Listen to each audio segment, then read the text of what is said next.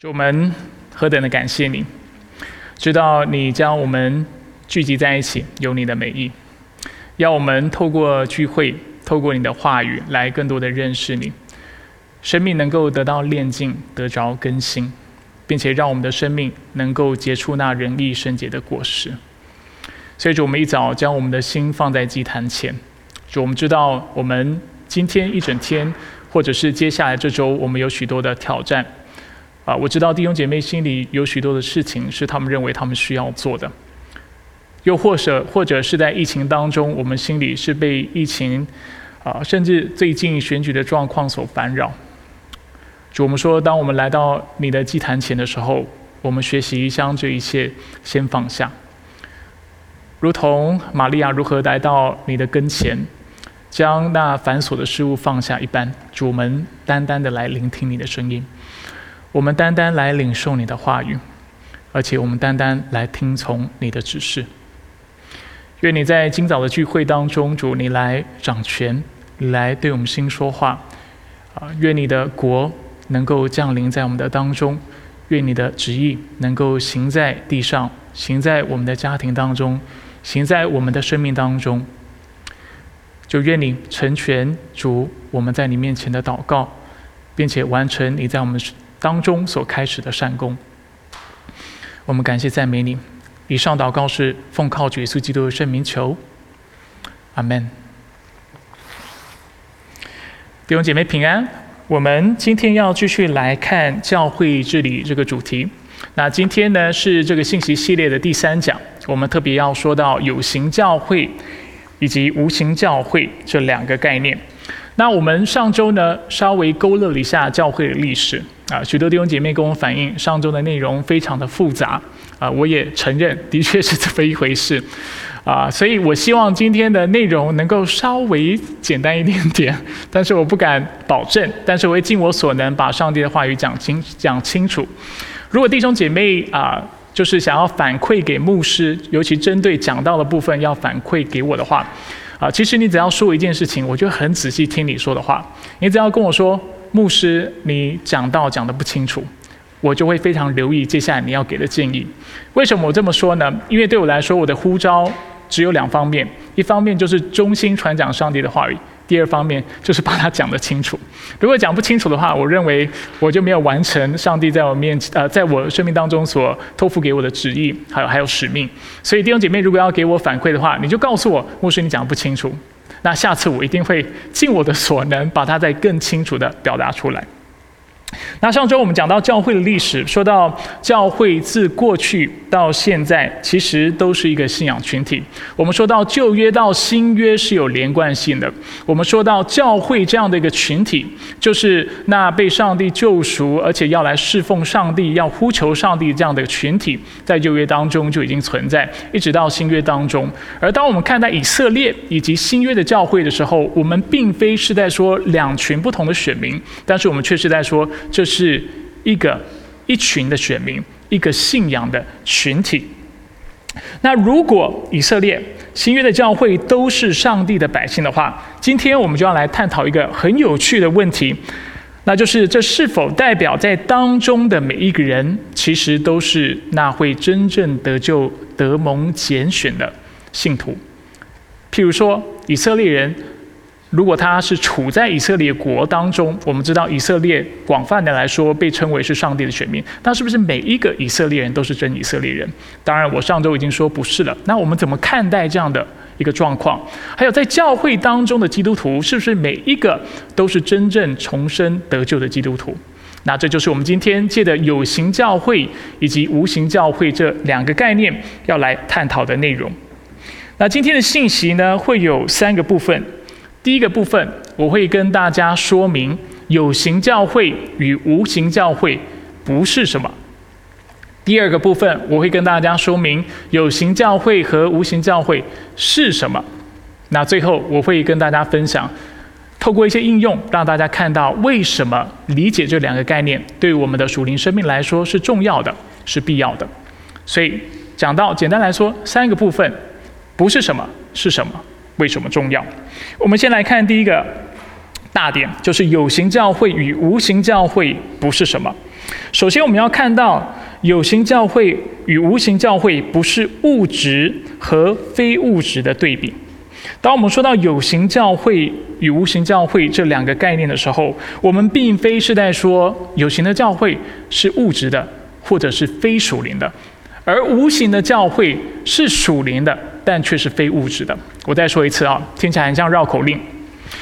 当我们说到有形教会和无形教会这两个概念的时候，首先我们不是在说有形教会只是一个物质性的存在、物质性的存呃的群体，但它却是非属灵的或与属灵事件事物无关的。当我们说到无形教会，也不是只是在说它是属灵的，但却不是物质的。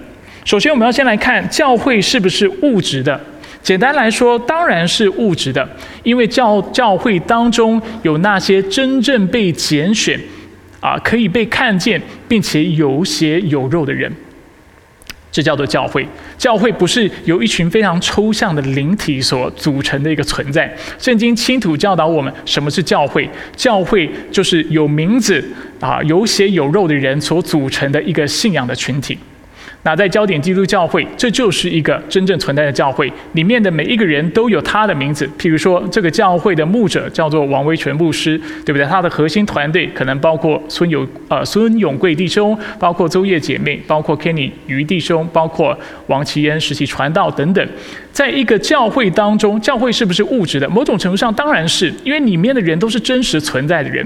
有些时候，当我们说到教会这样的一个概念的时候，或者是教会是无形的这样的概念的时候，很多人就觉得哦，教会好像是一个非常抽象的存在，好像里面可能存在的一些啊从未真的啊生存在这个世界上的人一般。那很显然的，这是一个错误的理解。马太福音十八章二十节这么说。他说：“哪里有两三个人奉我的名聚会，哪里就有我在他们中间。教会存在不是因为它有一个非常抽象的名字，但却是因为它当中有一群奉耶稣基督的名聚集的信徒。那就这个意义上来说，教会肯定是物质的。那我们要问另外一个问题：那教会是否也是属灵的？答案也是肯定的。当教会在当圣经在描绘。”教会的时候，他常常描述我们是一个属灵的群体。譬如说，圣灵描述基督徒是那些从圣灵而生的，这是约翰福音第三章，我没有特别打出来哈。那接下来经文有打出来，是罗马书第八章第九节，他也说到啊，我们是有上帝的灵住在我们里面的。保罗说，如果上帝的灵住在你们里面，你们就不属肉体，而是属圣灵的。让我们看到。教会是一个什么样的存在？它是一个属灵的群体。保罗继续说：“人若没有基督的灵，就不是属基督的。”格林多前书十二章十三节也说：“我们无论是犹太人，是希腊人，是为奴的，是自主的，都从一位圣灵受洗，成了一个圣体，并且共享这位圣灵。”很显然的，教会是一个属灵的群体，我不需要一一列举。圣经在这方面的教导是非常清楚的。所以回到一开始我们所问的问题，所以有形的教会是否是在说教会只是物质的，但却不是属灵的？当然不是。当我们说到有形的教会的时候，我们是在说教会是物质的，但是我们也是在说教会也是属灵的。同样的，当我们说到啊无形的教会的时候，一样是同样的两个概念都是存在的。我们。不只是在说教会是属灵的，我们也是在强调教会是那从啊亘古就是过去、现在、未来啊所有的选民当中所集合而成的一个群体，这叫做教会。而这些人都是真实存在，不仅是过去存在、现在存在，而且以后会存在的人。而上帝知道这些人的名字，这些人都是真实存在或将会存在的人。那我在讲到最后一部分，会为大家勾勒这个真理的重要性。我们先看下一个重点。所以有形的教会和无形的教会不是什么？刚才说到，不是一个物质和非物质的对比。第二点，我们要说到，不是地方和普世教会的对比。当有的人说到有形教会和无形教会的时候，他想到的概念是什么？他想到哦，有形的教会是否就是那地方教会？那无形教会所指的就是那普世教会？不是这个样子的。在圣经当中，我们看到有形教会也好，无形教会也好，其实指的都是普世的教会。那有的弟兄姐妹可能听到我说地方教会和普世教会，你们对这两个概念会觉得啊很难理解，或者是觉得非常抽象，所以容许我稍微解释一下，什么是地方教会呢？地方教会就是散落在世界上各个角落的教会。比如说，焦点基督教会就是一个地方教会，它是一个坐落在奇诺城市当中的一个教会。那当我们说到啊，比如说啊，洛福台福基督教会，我随便想一个名字哈。那洛福台福基督教会呢，就是坐落在洛杉矶区域里面的一间教会，所以它叫洛福教，呃，它叫洛福教会。那同样的，在圣经当中呢，我们也看到类似这样的形容。譬如说，在加拉太书，保罗也指出，他所写信的对象是那在加拉太的众教会，就是那位于加拉太的地方的教会。在这里有一个啊词蛮有趣的，他称教会是众教会，啊，在这里有点偏题哈，但是我觉得我还是要提一下。现在在华人的教会当中呢，有一个教派，我们称它为召会。或者是聚会所，聚会所之所以会称自己为教会的缘故，跟我们上周的信息所说的有点像。因为当他们在看原文 ecclesia 的时候，他们看到这个字直接翻译过来是集会、是召会、是聚集的意思，所以他们就认为圣经不应该把 ecclesia，就是华人中文圣经的翻译，不应该翻译成教会，但应该翻译成召会。那这一点呢，我能够尊重他们的想法，我没有太多的意见。但是有一点我很有意见，就是他们强烈的认为。每一个地方其实只有一间教会，因为在圣经他们说有这样的教导，让我们看到每一个地方就只有一间教会，所以在奇诺就只能有一间教会或一间召会，他们会如此称呼。在奇诺冈也只能有一间召会。啊，显然的，他们啊，我自己理解哈，是他们对圣经可能有点误解。因为在这节经文清楚地指出加拉太的众教会，这是复数，只在加拉太那里不止一间地方教会，所以我想在这方面啊，教会的弟兄姐妹可能有点误解。我们不需要认为在奇诺这个地方就只能够有一间教会，好像有第二间教会就不符合上帝的心意。回到我们的主题，如果地方教会指的是一间间个别存在的教会的话，那普世教会指的是什么呢？普世教会指的就不仅是一个地方的教会，但却是所有地方教会的集合。所有地方的集合或集结，我们称这样的教会为普世教会。譬如说，当圣经说到耶稣基督是教会的头的时候，这类经文并非是在说耶稣基督只是某间地方教会的头，但他却是普世教会所有教会的头。啊。同样的，在使徒行传九章三十一节，我们也看到这样的经文，说到那时犹太、加利利、撒玛利亚各处的教会都得平安建立起来，凡是敬畏主、蒙圣灵的安慰，人数直逐渐的增多。这里说到在犹太、加利利、撒玛利亚各处的教会，其实在原文当中，各处的教会是单数，所以一般英文圣经是翻译 the the church，就是指在那里的。整体的、普遍的、普世的教会。所以简言之呢，当圣经提到教会这个概念的时候，有的时候它是指地方的教会，譬如我刚才所描述的，比如说在奇诺的教会，在奇诺冈的教会，在罗兰港的教会，在丹门巴尔的教会等等。但是有些时候呢，它指的是普世的教会，是可能是许多地方教会集结的，或者是更是所有教会集结的教会。不过这却不是有形教会。和无形教会的差异，因为正确的理解告诉我们，不论是有形的还是无形的教会，它其实都是普世的教会。等一下我会为大家更清楚的界定这两者之间的差异哈。但是现在大家先听我仔细说明。我们先来看一下维敏斯德公认信条第二十五章第二节，它是怎么说的？维敏斯德的公认信条二十五章第二节说，有形的教会是什么？他说也是大公的、普世的。所以，当我们想到有形教会和无形教会的时候，我们在说的并非是啊有形的教会就是那地方教会，无形的教会就是那普世教会，不是这个样子。不论是有形无形，所指的都是普世的教会，都是所有的教会。第三个误解，很多时候我们认为啊有形教会和无形教会所指的是真假教会的对比，所以我们刚才已经讲了。不是物质与非物质的对比，不是地方与普世教会的对比。现在我们要讲到不是真假教会的对比。我先啊为大家界定一下，有的人对真教会的理解。有的人当他们想到真教会的时候呢，他们的理解是什么？就是那真正重生得救的基督徒所。聚集而结合而成的教会，这叫做真教会。就是在这个教会当中呢，没有不信的人，在这个教会当中，每一个人都是信仰纯正，甚至有的人会。认为在这个教会当中甚至没有罪，但是至少他们会认为这个教会是真教会，因为这个教会是由基督徒，而且单单由基督徒那真的蒙恩得救的人所组成的这样的一个群体，这叫做真教会。所以当人持有这样的立场的时候呢，他们会这么说：他会说，无形教会指的就是真教会，而有形教会呢，则有可能包括真教会和假教会。我为大家稍微放慢速度来解释一下。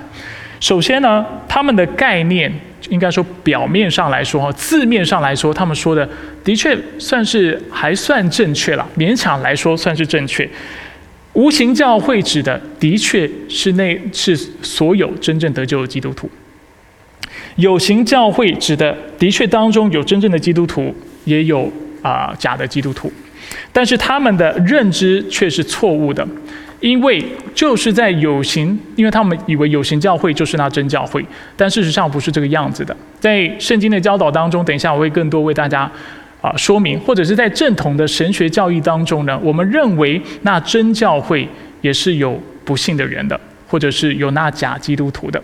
在真教会当中，它之所以被称为真，不是因为当中的每一个人都是啊。得蒙啊蒙恩得救的都是重生的基督徒，并不是这个样子的，所以这是一个误解。对神学家来说，当他们说到真教会的时候，他们一般是怎么理解呢？虽然这不是我们今天的主题，但是容许我为大家稍微的来说明一下。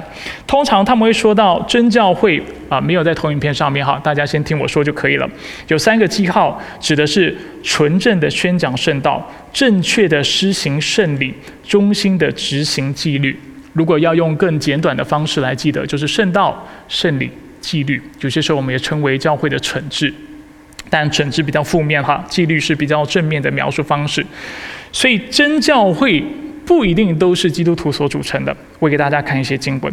我们前一段时间啊，花了蛮多时间来谈论哥林多教会，所以我们就用哥林多教会来谈。我们都记得哥林多教会本身内部是有很多冲突、很多问题的，所以就。这些人对教会的界定来说，哥林多教会对不对？不能算是真教会，因为他们充满了罪。但是保罗怎么称呼这个教会？我们看一下哥林多前书第一章。哥林多前书第一章呢，当保罗写信给这个教会的时候，他称他们是什么呢？他说：“奉上帝旨意，蒙召做基督耶稣使徒的保罗。”所以。保罗先介绍他自己，同弟兄所提尼写信给在哥林多上帝的教会，就是在基督耶稣里成圣蒙召做圣徒的。后面的经文就不读了哈，因为主要我想强调这一段。纵使哥林多教会有许多的问题，保罗是怎么称呼他们？保罗称这间教会是在基督耶稣里成圣蒙召做圣徒的。我想在保罗的心里面，这个教会是真正存在的教会，是真教会。他并没有，他不并不会认为这个教会就因为有罪就不是真教会。而在其他经文，当然我们也看到，他就有提出这个教会许多的问题，譬如一章十节说到。纷争分裂啊！第三章说到，他们当中其实许多基督徒是不属灵的，但却是属肉体的。第五章更是说到有淫乱的问题。但是简言之，圣经从来就没有说那真教会是里面绝对没有人犯罪，或者里面就只有真基督徒没有假基督徒的教会。事实上，圣经更多让我们看到，在世上的教会，在基督再来之前，教会总是不完全的。所以真教会。跟所谓的地方教会也好，普世教会也好，是完全不同的概念。真教会是什么？我刚才已经说了，真教会的标志或者是记号是有圣道、有圣礼，并且有纪律，加上动词就是纯正的宣讲圣道，正确的施行圣礼，并且忠心的执行纪律。我们看一下加尔文怎么说。加尔文在基督教要义他说：“我们在哪里看见上帝纯正的道？”道好像打错了哈，抱歉。纯正的道是道理的道。传讲和听从圣礼，根据基督的吩咐被施行，我们就不可怀疑，那正是上帝的教会。所以加尔文在这里清楚地指出，那真教会具备哪两个条件呢？他在其他地方会讲到纪律，会讲到惩治，但在这里他清楚指出有两方面，就是那纯正的正道的宣讲，以及那正确施行啊是正确的圣礼的施行。那有的神学家会补上真教会应该也要有彼此相爱呀，还有遵守大使命等记号，我也认同。不过在这个地方呢，我主要想让大家看到的，就是真教会指的绝对。不是完美无瑕的教会，或者是当中没有假基督徒或没有非基督徒的教会。耶稣在比喻中，新约当中也多次的指出，在信徒当中总是有那些披着羊皮的狼。马太福音七章十五节，在麦子中总是有糠有稗子，或作杂草。十三章二十五节三十八节，在撒网的时候总是会有不好的鱼。十三章四十七节。葡萄树上也总是会有不结果子的枝子。约翰福音第十五章第二节。所以教会不是什么，我们在对比的不是一个是物质的，一个是非物质的。我们在对比的也不是一个是地方教会，另外一个是普世教会。我们在对比的也不是说一个是真的教会或一个假的教会。所以现在让我更直接的、更清楚来界定，那什么是有形教会，什么是无形教会呢？有四个简单的要点。第一，我们所指的是人员组成的差异。人员组成的差异。有形教会指的是今世肉眼可见的教会。啊，我想为了帮助大家，我们直接跳到那个图表好了，好不好？我想这样比较快。我本来是想要讲完再让大家看图表，但是我想就直接让大家看图表，大家就跟着图表听我说就可以了。啊，我看不到，希望你们看得到。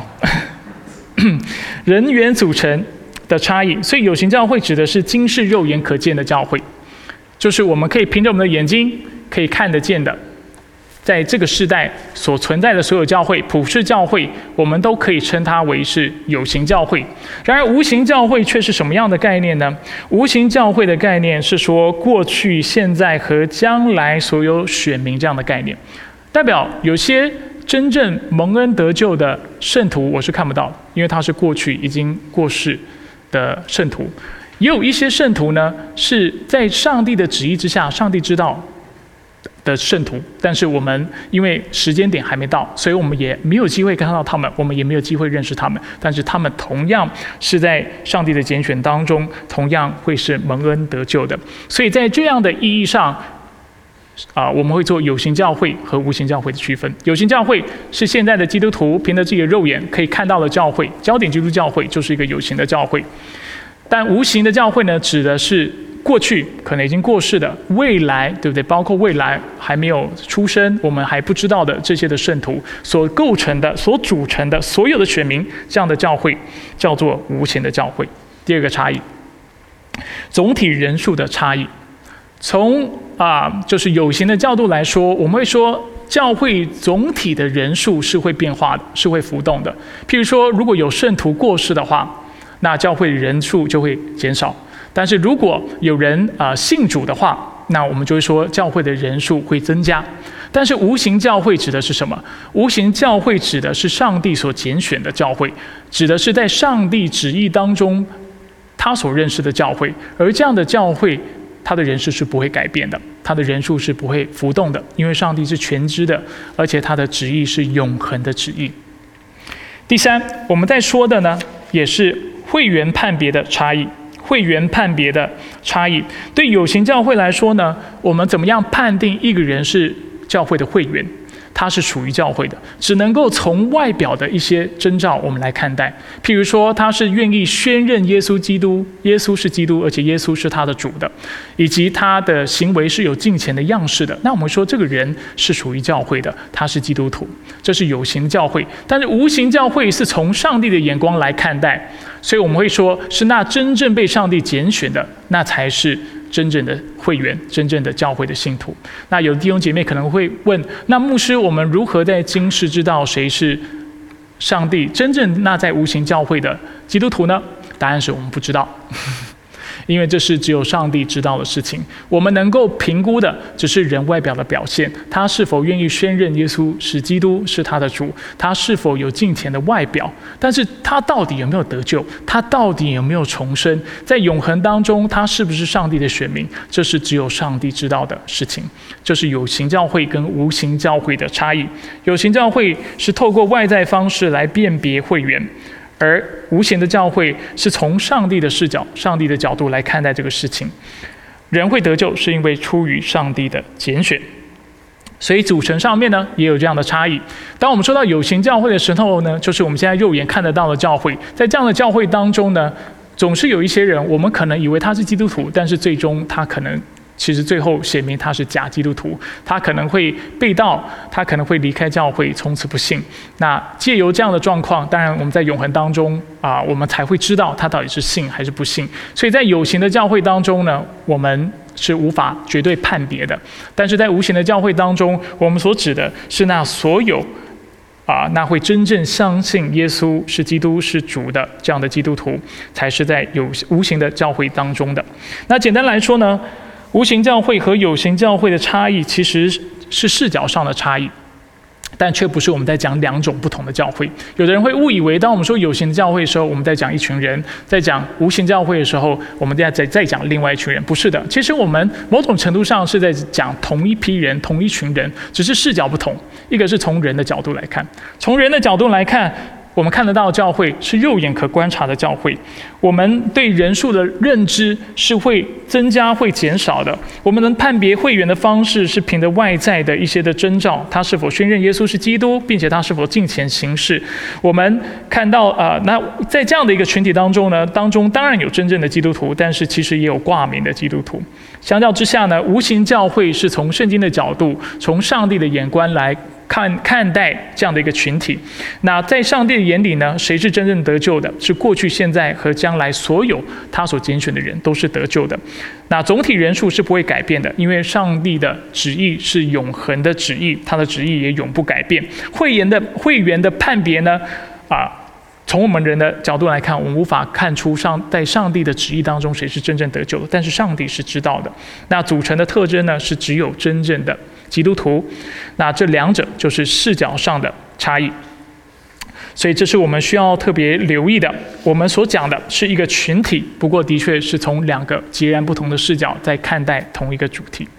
那说了这么多呢，我想我们还是要回到圣经来稍微看一下圣经当中的依据，圣经是否有做类似这样的区分？当然，我们必须坦诚，圣经没有直接用有形教会或无形教会这两个概念，但是。它透过很多的经文的教导，啊，的确传递了这个概念背后的这些的认知。这有代表性的经文，或者是其中一段经文是罗马书二章二十八到二十九节。保罗说：“因为外表是犹太人的，不是真犹太人。”大家有没有看到？一个是从外表来判定，我们会说这是犹太人，但是保罗说，并不是。外表是犹太人，都是真犹太人，或者是外表肉身有形割礼的，对不对？外表看起来是有受洗的，但是也不一定是真基督徒，也不是真割礼。唯有内心做犹太人的才是真犹太人。谁能够鉴察人的心呢？上帝。所以，虽然圣经没有直接用有形无形教会这样的概念来表达，但是很显然的，这样的教导是在圣经当中的。除了这段经文啊之外呢，我信息一开始也跟弟兄姐妹分享过，圣经其实不介意称呼其中有不幸之人的教会为教会，但是在其他地方，圣经又让我们看到教会的圣洁、教会的荣耀。譬如说以弗所书一章二十三节所说的，教会是他的身体，是那充满万有者所充满的。我似乎没有打出来，没关系，概念大家抓到就好了。教会是那属灵的殿。啊，彼得前书二章五节所说的，二章九节也说到，不论是旧约时期的啊以色列，或者是新约时期的教会，都是那君尊的祭司，是圣神圣的国度，是属上帝的子民。直接讲到这一群人就是属上帝的，这指的是什么？无形的教会。但是其他地方又让我们看到，这群人里面又混杂的一些啊败子啊那些啊披着羊皮的狼，那这些呢就是假基督徒。好，我们现在来讲一下，透过应用来讲一下，为什么能够厘清这两个概念很重要。首先呢，我想提醒大家的就是有形教会和无形教会这两个概念不应该做切割。我再说一次，认识这两个概念很重要，因为两者不能够任意的切割。因为我刚才我已经说了，有形教会和无形教会其实是在讲同一个群体，只是一个的确是从人的视角来看待这个群体，另外一个是从上帝的视角来看待。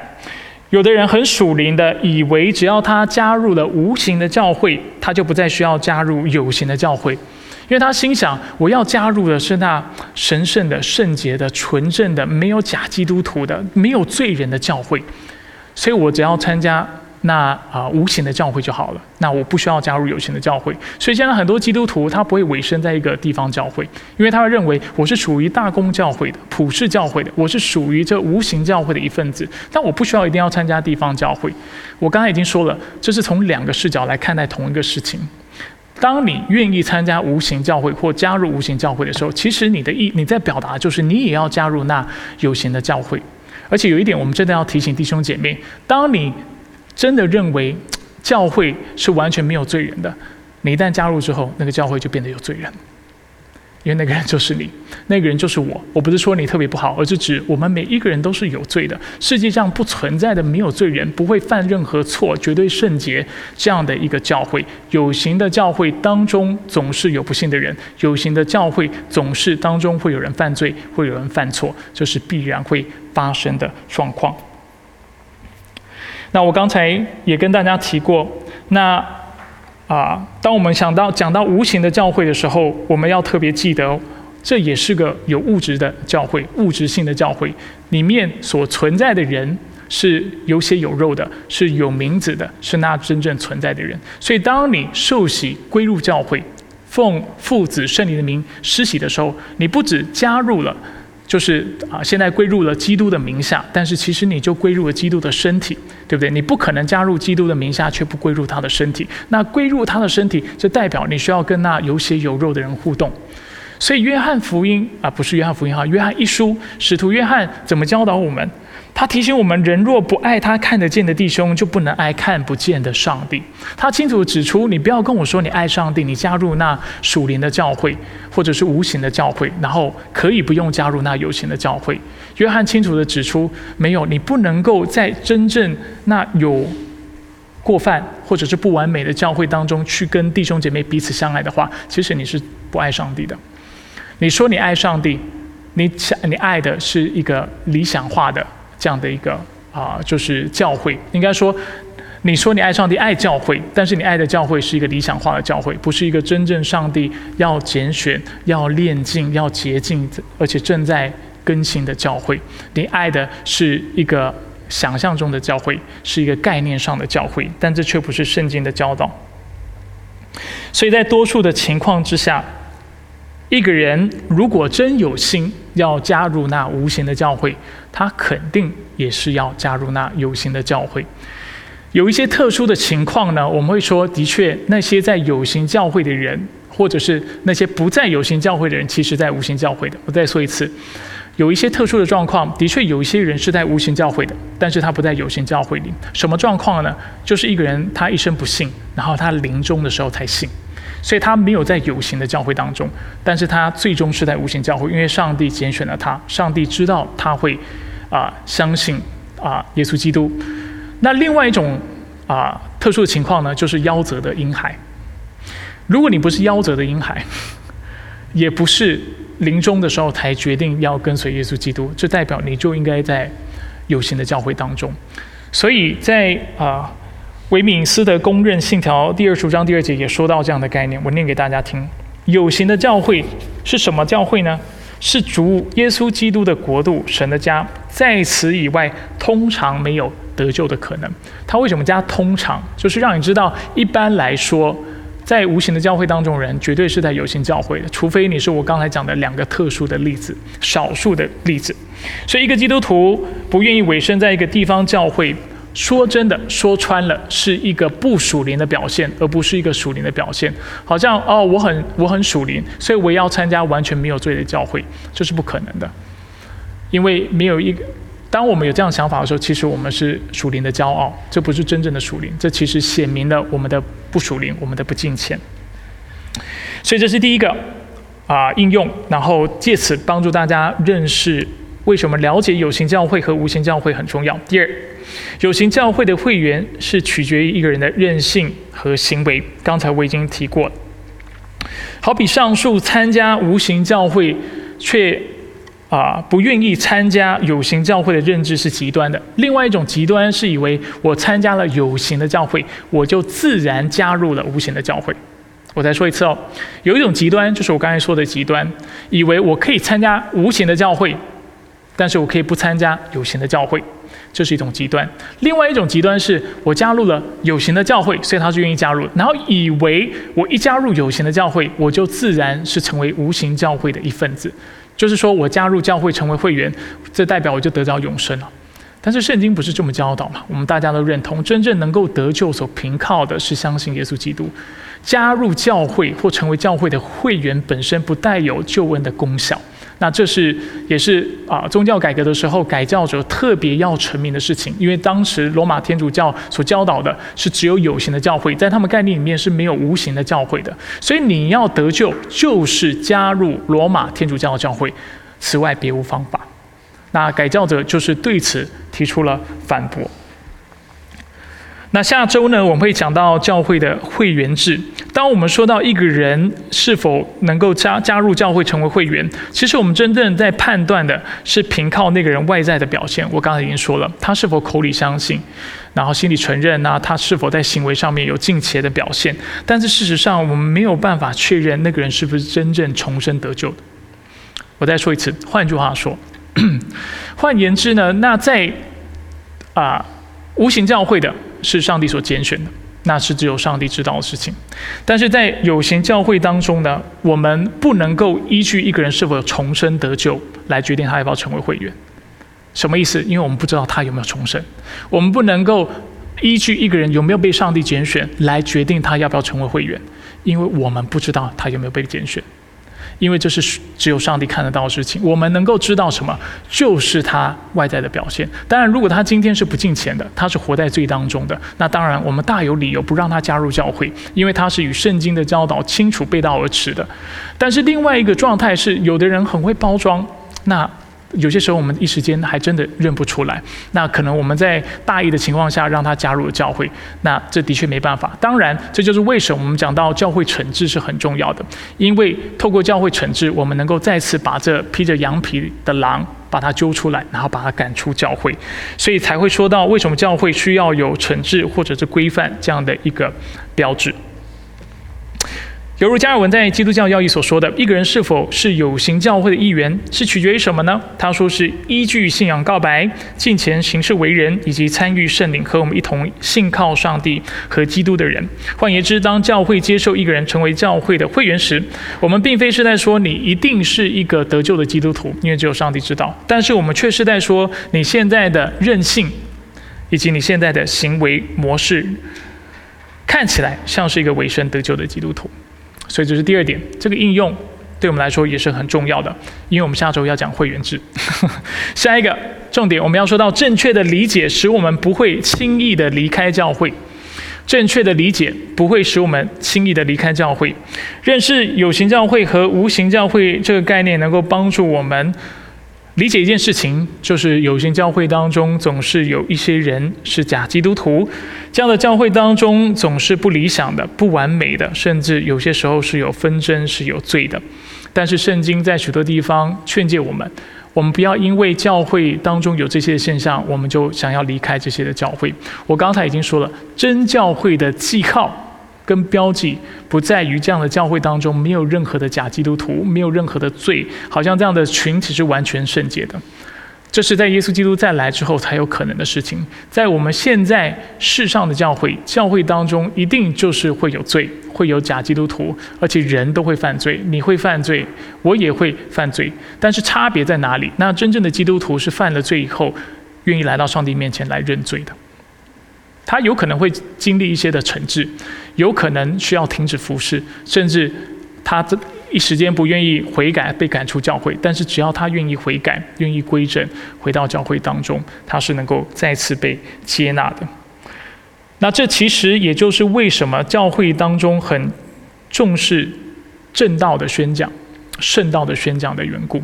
我们常说，一个基督徒能够得救是靠什么？靠福音。福音是什么？就是圣道，对不对？要有人跟我们传讲上帝的话语，我们才有机会得救。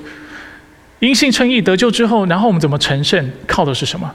靠的是上帝的话语，因为圣灵总爱用他自己说的话来更新炼净我们。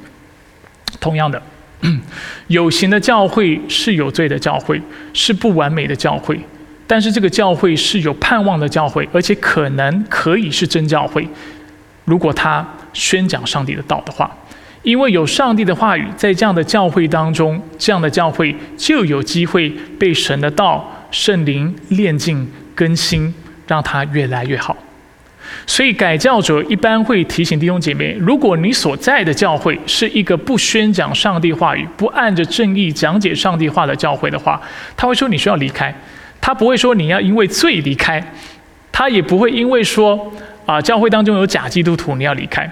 因为他认为，在这个有罪的、有苦难的世界当中，有假基督徒的啊世界当中，教会会有问题的，会有纷争的。就像哥林多教会，以及圣经当中几乎每一件教会提到的时候，都让我们看到他们有各样的问题。但是有一个情况，在这种情况下，加尔文提醒我们：我们不要，我们要用啊，真的是啊，用那词汇的原则来看待这样的状况，不是马上。去好像审判教会、批判教会，然后离开。但是有一种状况要离开教会，就是这个教会，因为教会都不完美。但是这个教会在不完美当中选择不继续去传讲上帝的道的时候，在改教者的心中，不管是路德，不管是加尔文，不管是之后的啊，就是福音派的学者，他们都会指出，这样的教会基本上是没有盼望的，因为他们没有上帝的道，他们的灵魂、生命。不能得到滋养，他们偏差的行为不能得到规正，这个教会基本上是不可能被上帝的话炼净的，不可能是被更新的，所以是没有盼望的。所以这的确是蛮重要的一个理解上面我们需要去厘清的地方，使得我们了解到底我们挑教会是挑什么样子的教会。完美的教会不存在，就算存在，你去了它就不完美了。就是我们常听到很多牧者常说的一个道理，他说的是真的，没有教会是完美的。但是就，而且就是因为我们不完美，所以我们很需要上帝的话语，我们更需要按着正义来讲解上帝的话。如果一个教会有罪又不讲解上帝的话，那真的是没有盼望的。所以，亲爱的弟兄姐妹，这就是关于有形教会和无形教会的教导。其实，在应用部分，我自己在列的时候，我列出了六七个。啊，我想再仔细仔细去思考，有更多可以说的。但是，我觉得里面有一些内容，我以后会继续为跟啊为大家来讲解。所以，今天我们就先停在这里。所以，三点：当我们对教会有正确的认识的时候，我们要做三件事情。第一，我们会积极的参与地方教会，我们不会以为自己可以。在不参与有形教会情况下，参与无形的教会，懂我意思吗？如果要参与无形的教会，肯定是要参与有形的教会的。第二，教会下周会提到会员制，但是我们不要误解，以为成为教会会员就能保证我们是无形教会的一员，因为一个人是否被拣选，只有上帝知道。我不是否认我们可以有得救的确据哈，我不是说。我们可以否认这个事情。我是说，从第三者的角度，我们来看别的人，我们不知道他有没有得救，对不对？教会要允许一个人成为会员的时候，我们只能凭着他的任性，凭着他外在的表现，我们来判断他是不是真基督徒。有的人很会伪装的，为了各样的利益，为了身份，为了他自己很自私、自私谋利的这样的一个动机，他伪装的很好。那的确，在这种情况下，也许我们就会。引狼入室，那当然求主帮助我们，希望有一天我们能够分辨，然后按着圣经的教导，把这样的人揪出来去指正，希望他悔改，不悔改只好严厉的指责他，把他赶出教会。最后，有形教会都是有瑕疵的，我们不要因为我们所在的地方教会有瑕疵而轻易的离开，因为一间教会，因为真教会的真正记号不在于没有罪，或是里面。都是已经重生的基督徒，因为世界上不存在着这样的教会，犹如世界上不存在着没有罪的圣人一样。不过，真教会是绝对高举上帝话语的，因为犹如只有上帝的话语可以改变人心，也只有上帝话语能够切实的炼尽一间敬畏他的教会。接下来是默想的时间，让我们就继续透过下列的问题，我们来进一步思想今天的信息。Mm-hmm.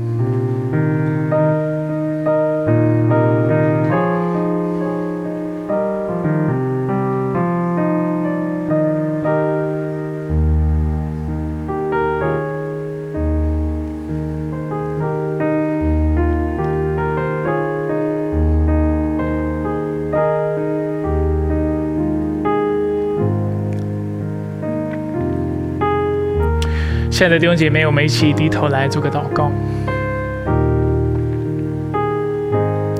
主何等感谢你，让我们今天能够完成这篇信息，把你对教会的心意向弟兄姐妹陈明清楚。主教会当中总是啊有瑕疵，总是有纷争啊，就连牧者也是有许多的缺陷，许多的不完美的地方。在我们的这个群体当中，我们也会犯错，彼此得罪，彼此冒犯。但是主，这就是有形教会会发生的事情。所以主，我们需要你的话语，我们需要透过你的话语学习怎么样去爱人如己，学习主爱如何是那最妙的道啊！主是一切律法的总纲。使我们在经历冲突的时候，还是能够回到圣经的原则，回到爱的原则来看待教会，并且知道怎么样用你自己的话语，用真理来彼此劝诫。主不止弟兄姐妹需要牧者在讲台上教导，主我们需要。啊，人人都扮演祭司的角色，在我们的平常生活当中，也彼此劝慰、彼此劝勉，让我们每一个人都能够快跑跟随你，更多来爱好你的话语。愿主，我们确实的知道，一个人生命要得救、要被更新，需要你的话语。同样的，教会。要能够，他之所以被拣选，也是基于你的话语；他能够被更新，也是因为圣灵总是透过他的话，不断的在炼净他自己的教会。记得听到那真道，听到那正道，透着透过那传道和听从，犹如加尔文所说的。